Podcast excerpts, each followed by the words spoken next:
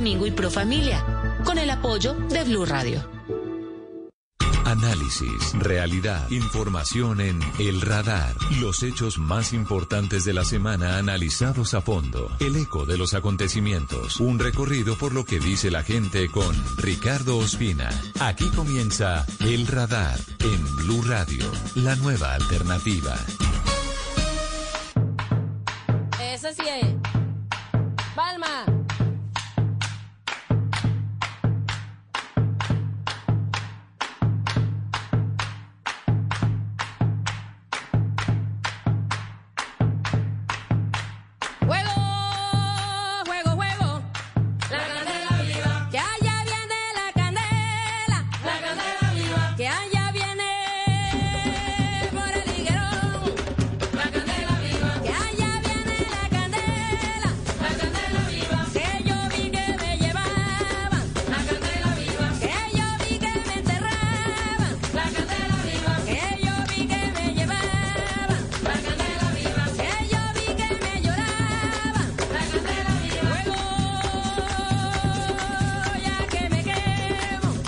Una de la tarde, 21 minutos. Totola Momposina, a quien escuchamos con la candela viva, hoy cumple 80 años de edad.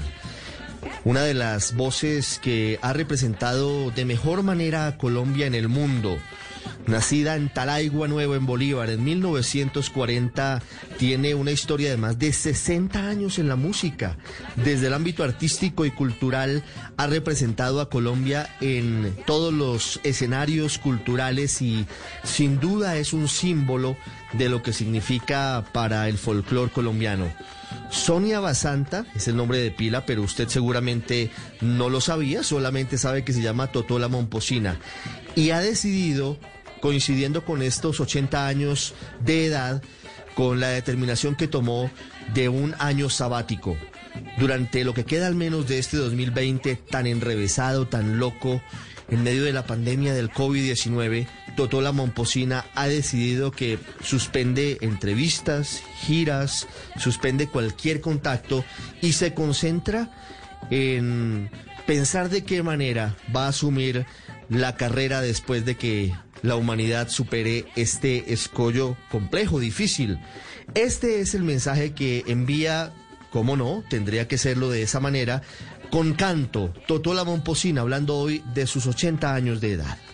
Aguacero de mayo, déjalo caer, ásate.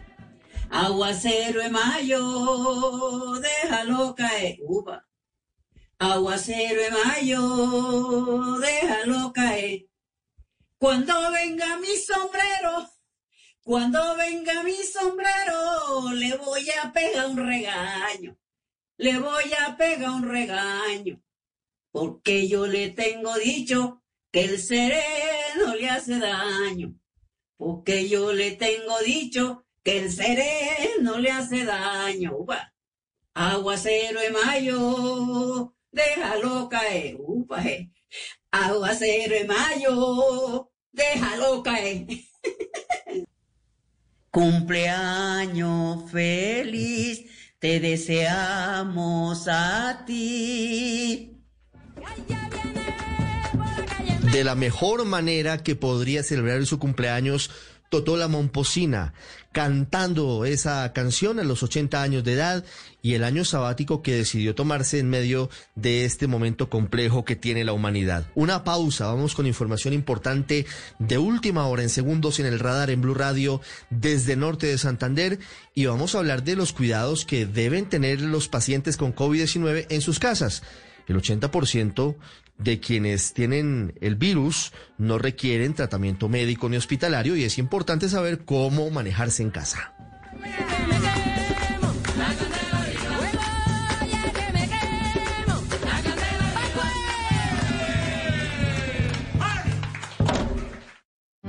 En tiempos de crisis, existen seres con almas poderosas que se convierten en héroes de nuestra historia.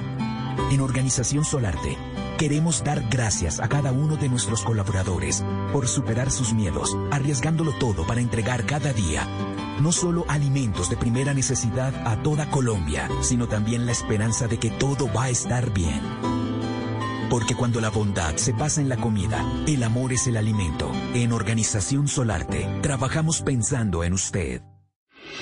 La noticia del momento en Blue Radio. Una 25 en el radar. Vamos al municipio de Acarí, en norte de Santander. Se reporta hostigamiento de grupos ilegales al ejército en esa zona del país. Cristian Santiago, ¿qué pasa a esta hora?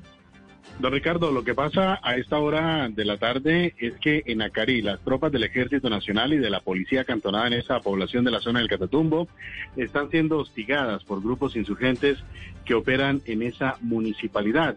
El panorama del Catatumbo no es fácil. Desde hace varias semanas se ha tenido una alerta de lo que podrían ser los ataques del ELN y de las disidencias de las FARC a cada una de las estaciones de policía. Por eso batallones de operaciones especiales están en cada uno de los municipios para operar y apoyar la labor de los uniformados. En estos momentos hay tensión en esa comunidad del municipio de Acarí. Están todos eh, prácticamente encerrados porque se están presentando una confrontación entre grupos insurgentes, el ejército que patrulla las calles y también la Policía Nacional que está acantonada en la estación. No hay mayor información de lo que haya producido hasta el momento este hostigamiento, pero lo cierto es que la tensión sigue en la zona del Catatú. Cristian, ¿el ataque es en el casco urbano del municipio de Acarí? El casco urbano, Ricardo, efectivamente, la estación de policía está a media cuadra de la administración municipal, está prácticamente durante eh, o en todo el sector comercial del municipio de Acarí y el Ejército Nacional estaba patrullando por el sector del polideportivo, fue allí donde los hostigaron y se está dando pues una confrontación desde el casco urbano hacia la zona montañosa donde se presume los insurgentes están atacando. Pues estaremos muy pendientes, Cristian, de lo que ocurra en Acarí, en norte de Santander, con este hostigamiento. Cristian, tal vez antes de que se retire, ¿tienen alguna información sobre cuál sería el grupo responsable? Allí hay disidencias de las FARC, está LPL, está LLN. ¿Hay información de quién sería el responsable? Lo que hasta el momento manejan las autoridades, Ricardo, es que serían grupos del ELN que opera con intensidad en esta población del Catatumbo, eh, tal cual como lo hace en otras poblaciones. Recuerde que durante esta semana también hablamos de dos soldados muertos y uno herido en convención, donde también tiene alta influencia esta guerrilla del ELN, que por estos días ha intensificado el accionar eh, delictivo en esta zona del Catatumbo tan importante para norte de Santander. Usted está en el radar en Blue Radio. Una de la tarde, 27 minutos, y hablamos ahora del COVID-19. En segundos vamos a ir a Los Ángeles, California, para hablar con una de las ingenieras colombianas que está liderando la misión espacial que el pasado jueves envió la NASA a Marte un eh, muy importante desarrollo científico que tendrá seguramente muy buen desarrollo hacia el futuro de lo que significa la conquista del espacio para los seres humanos. Pero antes hablamos de cuáles son los cuidados que deben tener los pacientes con COVID-19 en sus casas. Y por eso hemos invitado hoy al doctor Jorge Luis Quintero Barrios, médico internista, neumólogo, docente de la Universidad del Norte en Barranquilla. Fue pasante en neumología intervencionista en el MD Anderson Cancer Center en Houston, en Texas, en los Estados Unidos, y nos atiende a esta hora, una 28. Doctor Quintero, buenas tardes. Ricardo, muy buenas tardes, ¿cómo estás? Un gusto siempre hablar con usted, doctor Quintero. Eh, ¿Cómo están las cifras hoy? ¿Qué porcentaje de los pacientes, digámoslo así, de las personas contagiadas con COVID-19 no van nunca a una clínica o no tienen que ir a un centro médico? Pues la gran mayoría de pacientes. Eh, realmente las personas que tienen que acudir a un centro asistencial son el 20-30% de los pacientes que tienen la infección. Y la gran mayoría de pacientes pueden pasar esta infección sin saberlo o en casa con síntomas leves. El 20 o el 30%, quiere decir que el 70% de quienes tienen el COVID en Colombia y en el mundo en general lo pueden pasar en casa o, sin necesidad de acudir al servicio médico. Sí, así es, así es. Mm. Con base en esas cifras, doctor Quintero, es muy importante saber cómo deben cuidarse las personas, de qué manera, si alguien hoy llegase a recibir los resultados de una prueba PCR y le dicen usted es COVID-19 positivo, ¿cómo es el cuidado en casa? Porque tal vez de eso no se ha hablado tanto y es, imagínese, el 70% de la población que tiene COVID está en esas circunstancias. Pues digamos que incluso desde un poquito antes de recibir la prueba, Ricardo, pienso yo que, hay que empezar.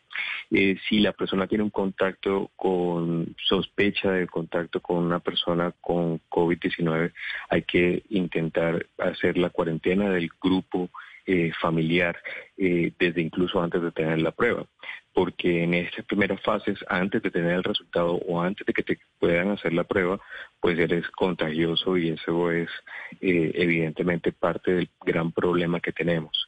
Entonces, si solamente esperamos el resultado de la PCR o la prueba de PCR para aislarnos, es un error porque mientras llegue ese resultado, pudiste contagiar a varias personas así tú no hayas tenido ningún tipo de síntomas. Entonces, esa es la, primera recomendación. Incluso antes de empezar, pues antes de que te recibas la prueba, si tienes la sospecha de que en tu casa o que tú mismo eh, puedes tener la infección, es mejor eh, empezar un aislamiento, eh, digamos, más estricto. Sí. Y ese aislamiento estricto, ¿cómo se debe hacer, doctor Quintero?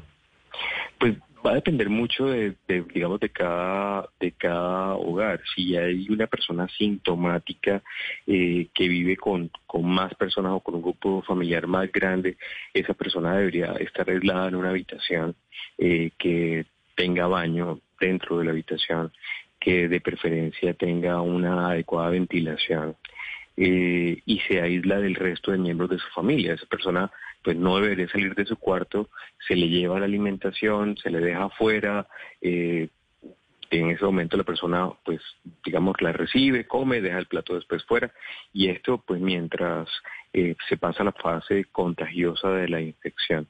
Eso es si en la casa la única persona eh, infectada o con sospecha de infección o sintomática es uno solo.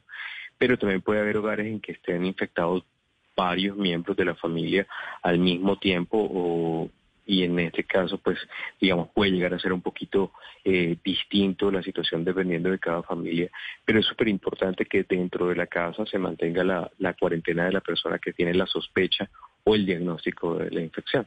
Sí, en ese caso, la persona que tiene sospecha o que está diagnosticada debe permanecer sola en una habitación, nos dice usted, doctor.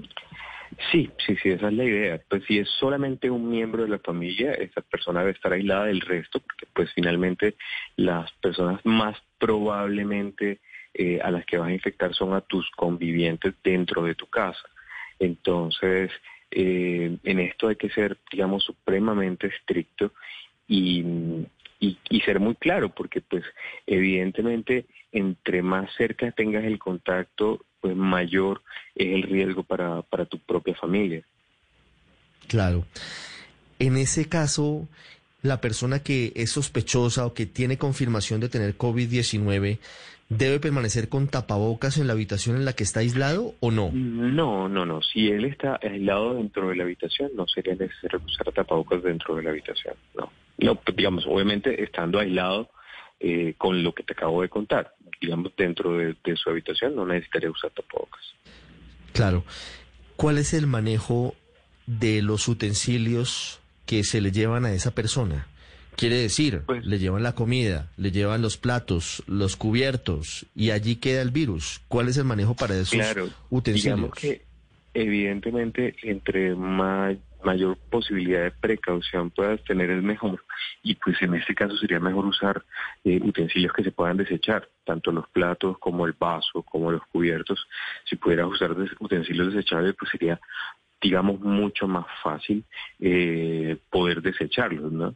Eh, y esta pues como, como la, la recomendación inicial, pero digamos que no se puede digamos que no tiene la posibilidad de, usar eh, utensilios desechables, que esa persona sea, digamos, tenga un solo juego de platos, de cubiertos, de, de, de vaso y esa persona les puede hacer igual, digamos, como te contaba, puede tener la idea sería que tuviera un baño dentro de la habitación en la que está aislado. Eh, esa persona puede hacer el lavado previo a los utensilios en ese baño y después pasarlos ya, eh, digamos, un poco más eh, con menos riesgo afuera. Es, es una opción. Sí, es una opción. ¿Lavarlos con agua caliente ayudaría, por ejemplo? La idea es el jabón. El jabón igual que con las manos, eso es la, la, la, la, recomendación. Eh, y, el, y hay que recordar que, digamos, el coronavirus es muy, muy susceptible al, al jabón. Entonces, sería, digamos, lo único que necesitarías. Ese es un A buen los punto. detergentes. La ropa de una persona contagiada con COVID-19 o sospechosa de contagio se puede lavar con la ropa de los demás integrantes de su casa? Pues en realidad, digamos, es muy difícil darte una información que sea completamente a prueba de fallos. En teoría sí se podría, de nuevo, lo importante es el detergente. Eh, pero, digamos, como, como regla de mayor cuidado, eh, en un sitio que solamente, digamos, en una casa que solamente tiene un miembro de la familia eh, contagiado, eh, podrías acumular esa ropa durante unos días y digamos, solamente lavarla ya después de que hayan pasado unas 48, 72 horas después de que la persona las usó. De nuevo, de esto, decirte que, que, que existe riesgo realmente, realmente no, eh, pero pues, ser más seguro creo que no, no nos cuesta nada. No, pero claro. Ahora hablemos del otro escenario, doctor Quintero, del escenario en el que toda la familia se sospecha que es positiva con COVID-19. Ahí cada uno tendrá un desarrollo distinto de la enfermedad, algunos serán asintomáticos, otros quizás sí tienen algunos síntomas leves, otros esperamos que no, pero pueden complicarse.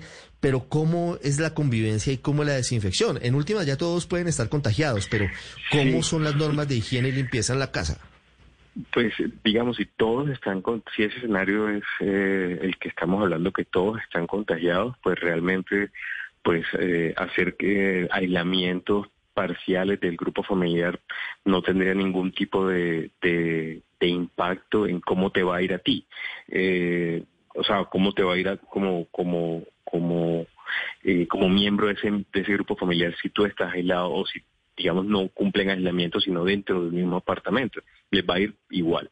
Entonces, en ese orden de ideas, pues nada, esperemos que no les dé eh, muchos síntomas. El que tenga menos síntomas se encarga de, de, de mayor cantidad de cosas en la casa y el que esté con más síntomas, pues de menos. Es como la, sería como la sugerencia. Claro. Volviendo al, al escenario anterior, doctor Quintero, una persona sospechosa o confirmada. ¿El alcohol sirve para la limpieza, por ejemplo, de las perillas de las puertas, para limpieza de los sitios que tuvieron eventualmente contacto con esa persona? Pues eh, digamos que el alcohol, eh, las soluciones con, con alcohol glicerinado son un sustituto de los detergentes, de jabón, pues, de los detergentes, del jabón de para lavarte las manos.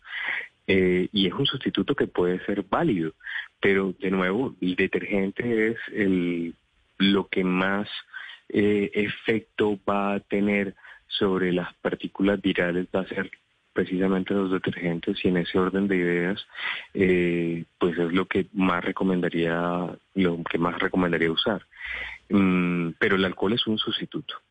Los, la solución es con alcohol, evidentemente. Mire, doctor Quintero, ¿cuánto tiempo tarda la evolución de, de la enfermedad del COVID-19? Desde el momento de contagio, ¿en qué momento las personas logran superar los síntomas o la posibilidad de complicarse físicamente? Esa pregunta es bastante difícil porque, porque tú tienes un, un espectro bastante grande de, de escenarios clínicos.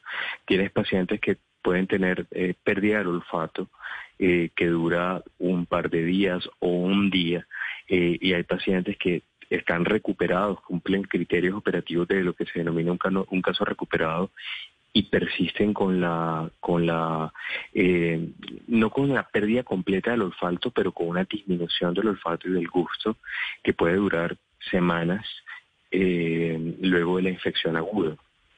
Eh, tienes pacientes, eh, no estamos hablando de los de manejo en casa precisamente, pero sí de los que eh, están en, las, en los hospitales, en los pisos o en unidades de cuidado intensivo, que luego de esa, digamos, estancia en, la hospitalización tienen disnea, por, disnea es dificultad para respirar por semanas o por meses luego de la infección.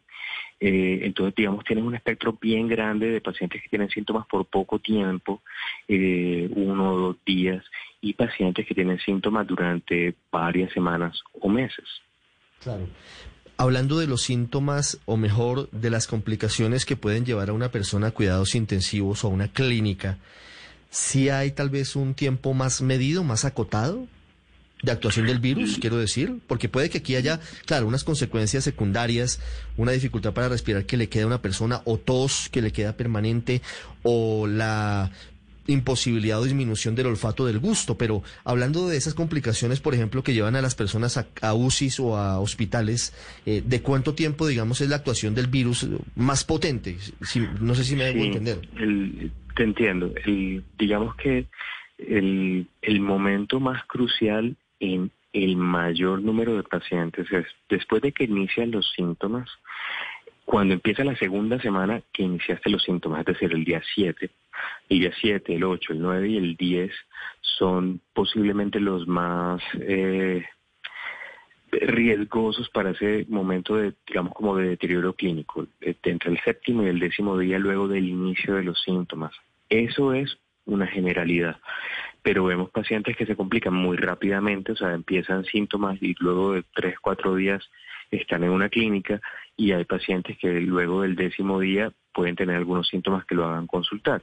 Pero en, general, digamos, entre el séptimo y el décimo día son tal vez los, los momentos como más, como más duros. Sí. ¿En qué momento, doctor Quintero, una persona deja de contagiar o de ser posible contagiadora de otras personas?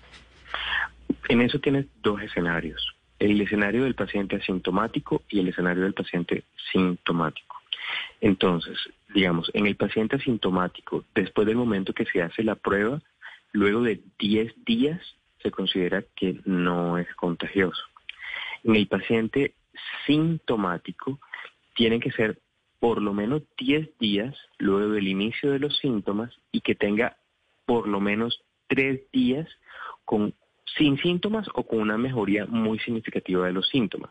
Es decir, mínimo, mínimo son 10 días, tanto para el sintomático como el, asintomático, pero el sintomático se va a poder demorar un poquito más dependiendo de cuándo mejoraron los síntomas. Doctor Quintero, para finalizar, la alcaldesa de Bogotá, Claudia López, eh, dijo en las últimas horas que el sitio de mayor número de contagios hoy en Colombia, o al menos en Bogotá, dice ella, son las casas, los apartamentos, las familias. ¿Qué llamado se hace? Porque pues, las familias se dividen entre quienes se cuidan mucho, los mayores, por ejemplo, que casi no salen, y quienes no se cuidan, quienes entran y salen o quienes tienen mayor contacto con, con la gente en la calle. Pues eh, eh, es posible, digamos que finalmente también esa, esa estadística puede estar, eh, digamos, puede salir de esa manera por el que es más fácil hacer el, el, el, rastreo de los contactos dentro de una casa que, por ejemplo, en una empresa o eh, digamos, cuando acudieron a un sitio eh, público de los que están abiertos en el comercio, es mucho más fácil decir, ah, me contagié aquí en casa. O sea, no, no sé si, si soy eh, bien claro, o sea, porque si tú te dices, bueno, yo puedo ser contagioso en los días previos a que inicie los síntomas o desde que inicie los síntomas, pero yo estuve aquí en mi casa, después salí a hacer una compra en un supermercado, después fui a hacer una eh, reparación de mi carro en un taller. Entonces, ese, ese análisis de los contactos no es tan sencillo sobre todo cuando hay números muy grandes de pacientes infectados. Lo que sí es más fácil es lograrlos ubicar, como dijimos al principio, en los que, en los que tú sabes perfectamente bien dónde están, que son los que viven contigo. Entonces, si tú tienes un paciente con coronavirus es que está en casa, le vas a hacer el digamos, el, la muestra, el muestreo, a ver si están contagiados o no, a sus convivientes de ese paciente. Entonces, por eso, posiblemente lo que dice la alcaldesa es cierto, pero tiene digamos, algunos matices en cuanto a cómo estamos haciendo la parte del, de la búsqueda de los contactos, de los posibles contactos de ese caso eh, que se llamaría el caso índice o el paciente que tiene la infección. Eh, evidentemente, digamos que hay personas que tienen que salir a trabajar.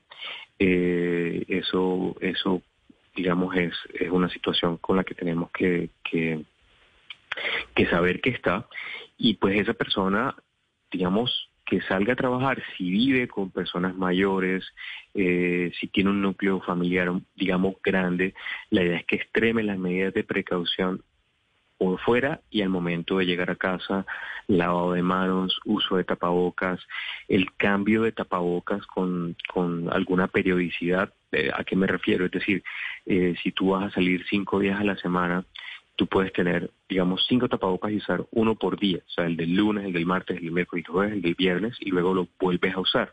Eso le da esa, digamos, como, como ciclo, le da tiempo a que si en algún momento ese tapabocas quedó eh, con partículas virales, el hecho de no usarlo te facilita que se, que se que esas partículas se, se desnaturalicen, se mueran esos virus y cuando lo vuelvas a usar no te contagies al reutilizar el tapabocas. Entonces, son, digamos, como, como medidas generales que deben cumplir las personas que están saliendo y que viven con personas mayores o en un núcleo familiar, digamos, extenso.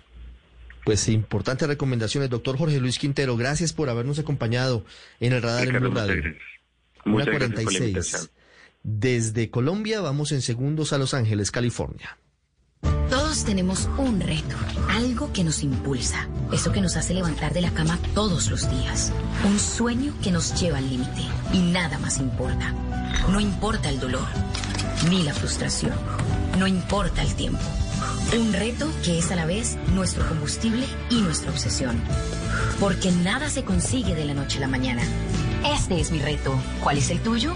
Pasta Sonia, sabor y energía que te hacen mejor. Trabajamos pensando en usted.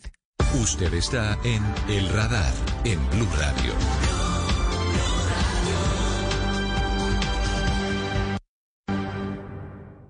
Mientras en el planeta Tierra los científicos de una parte están intentando conseguir lo más pronto posible la vacuna contra el COVID-19, también hay muchos otros ingenieros, expertos, científicos que están intentando conocer el funcionamiento de otros planetas de nuestro sistema solar.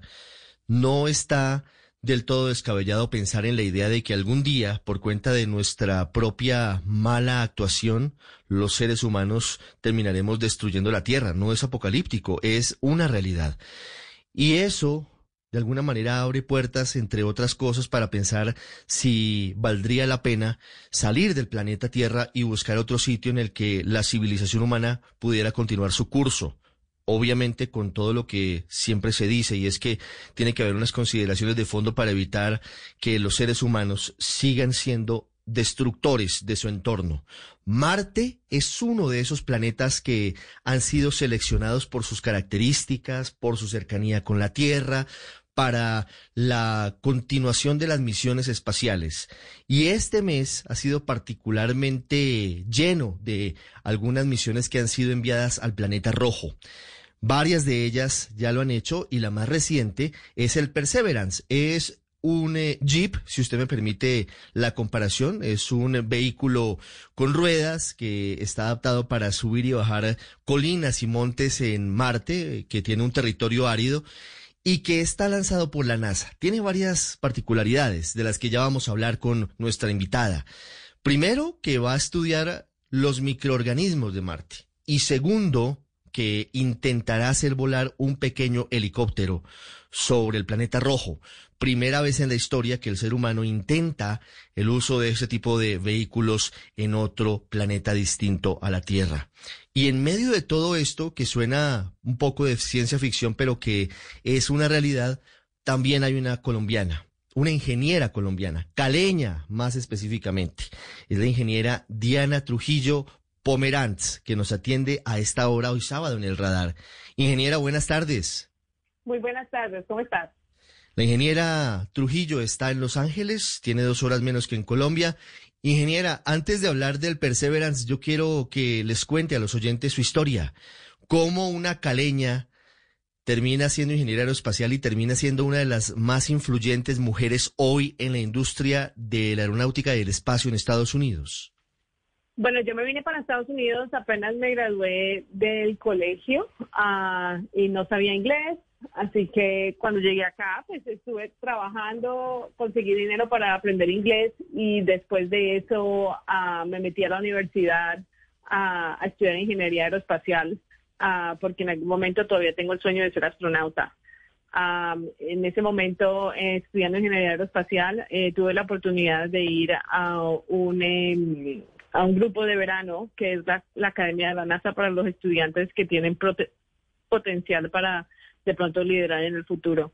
En esa academia eh, conocí muchas personas que tenían los trabajos que eventualmente yo quería tener en la NASA y de, de ahí para allá fue como eh, claro para mí cuál era, el mapa que tenía que seguir.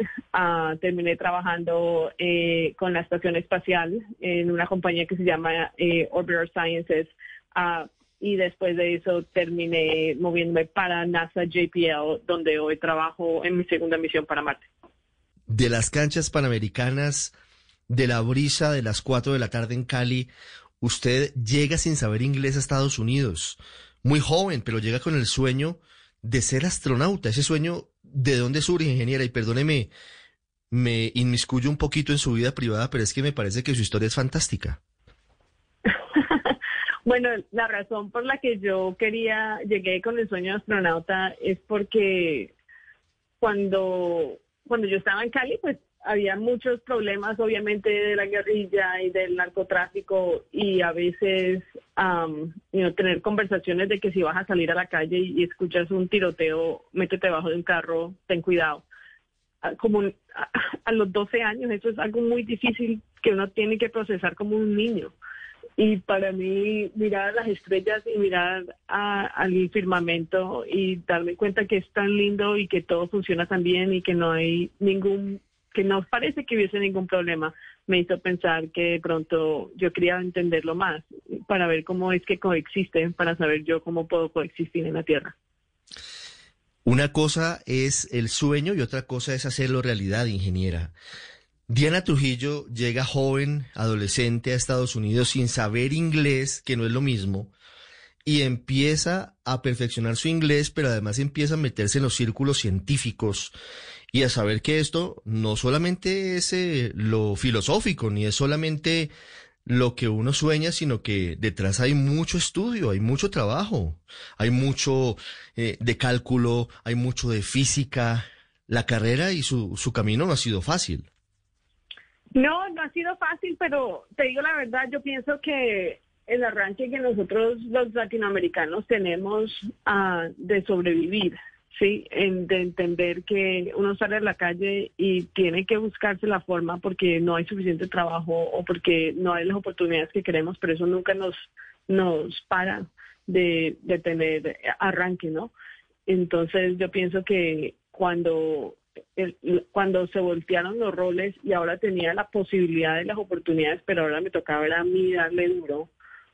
en ese momento no había ninguna pregunta, toca duro y dale sin, sin pensar dos veces.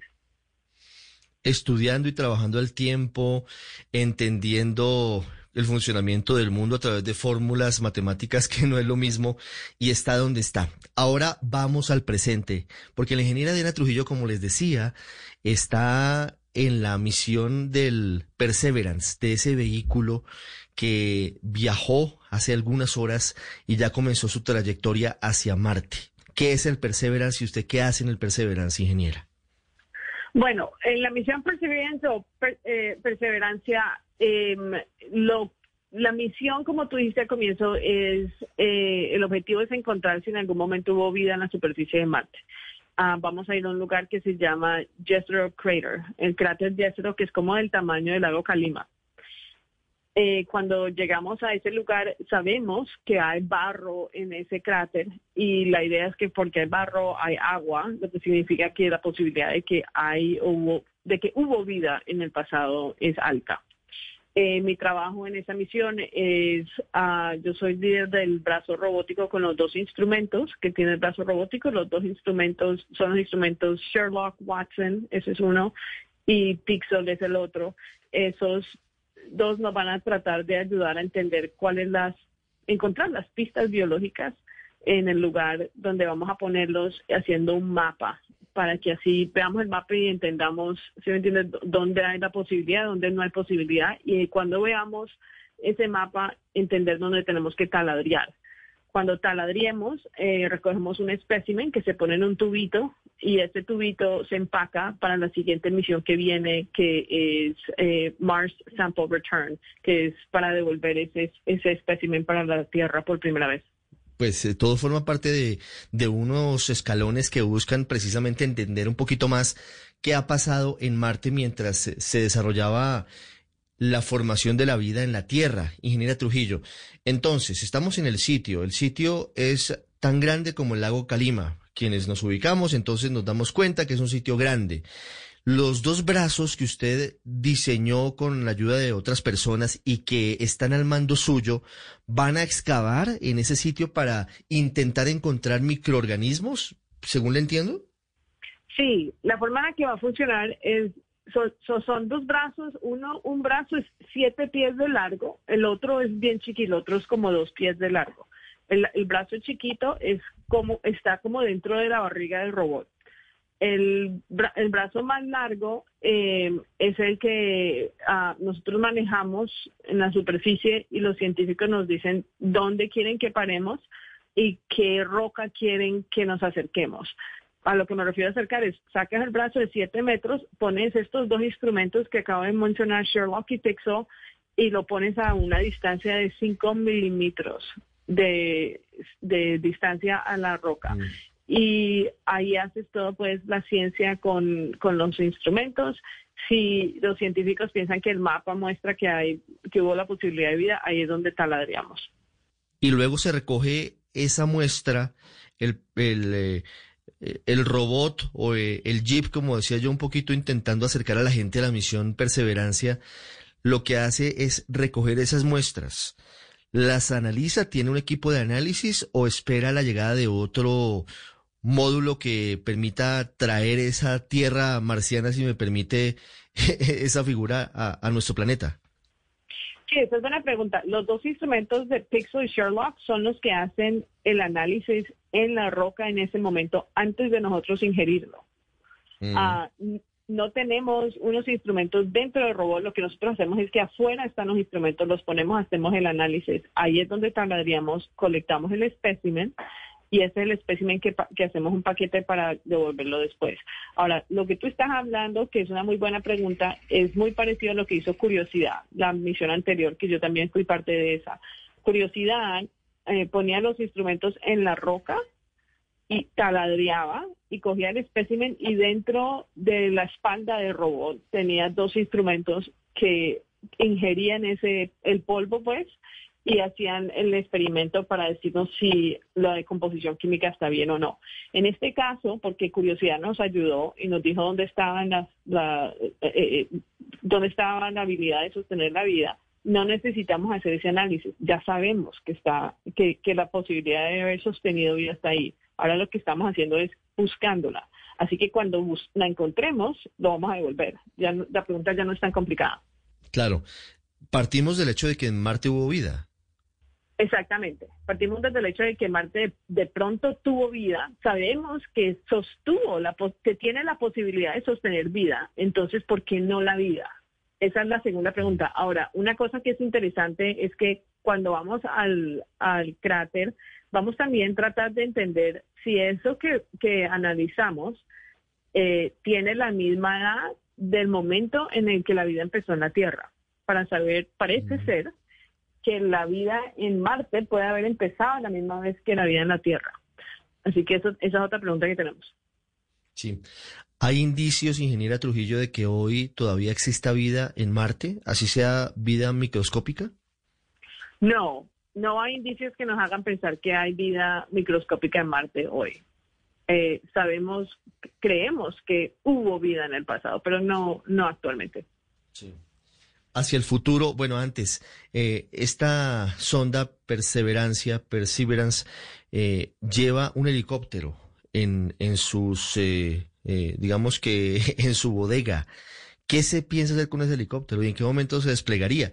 Y si estoy bien, le quiero preguntar también, cuando muestro esto como una especie de jeep, lo que pasa es que tiene unas, unas ruedas que se adaptan a la superficie marciana según lo que he podido ver.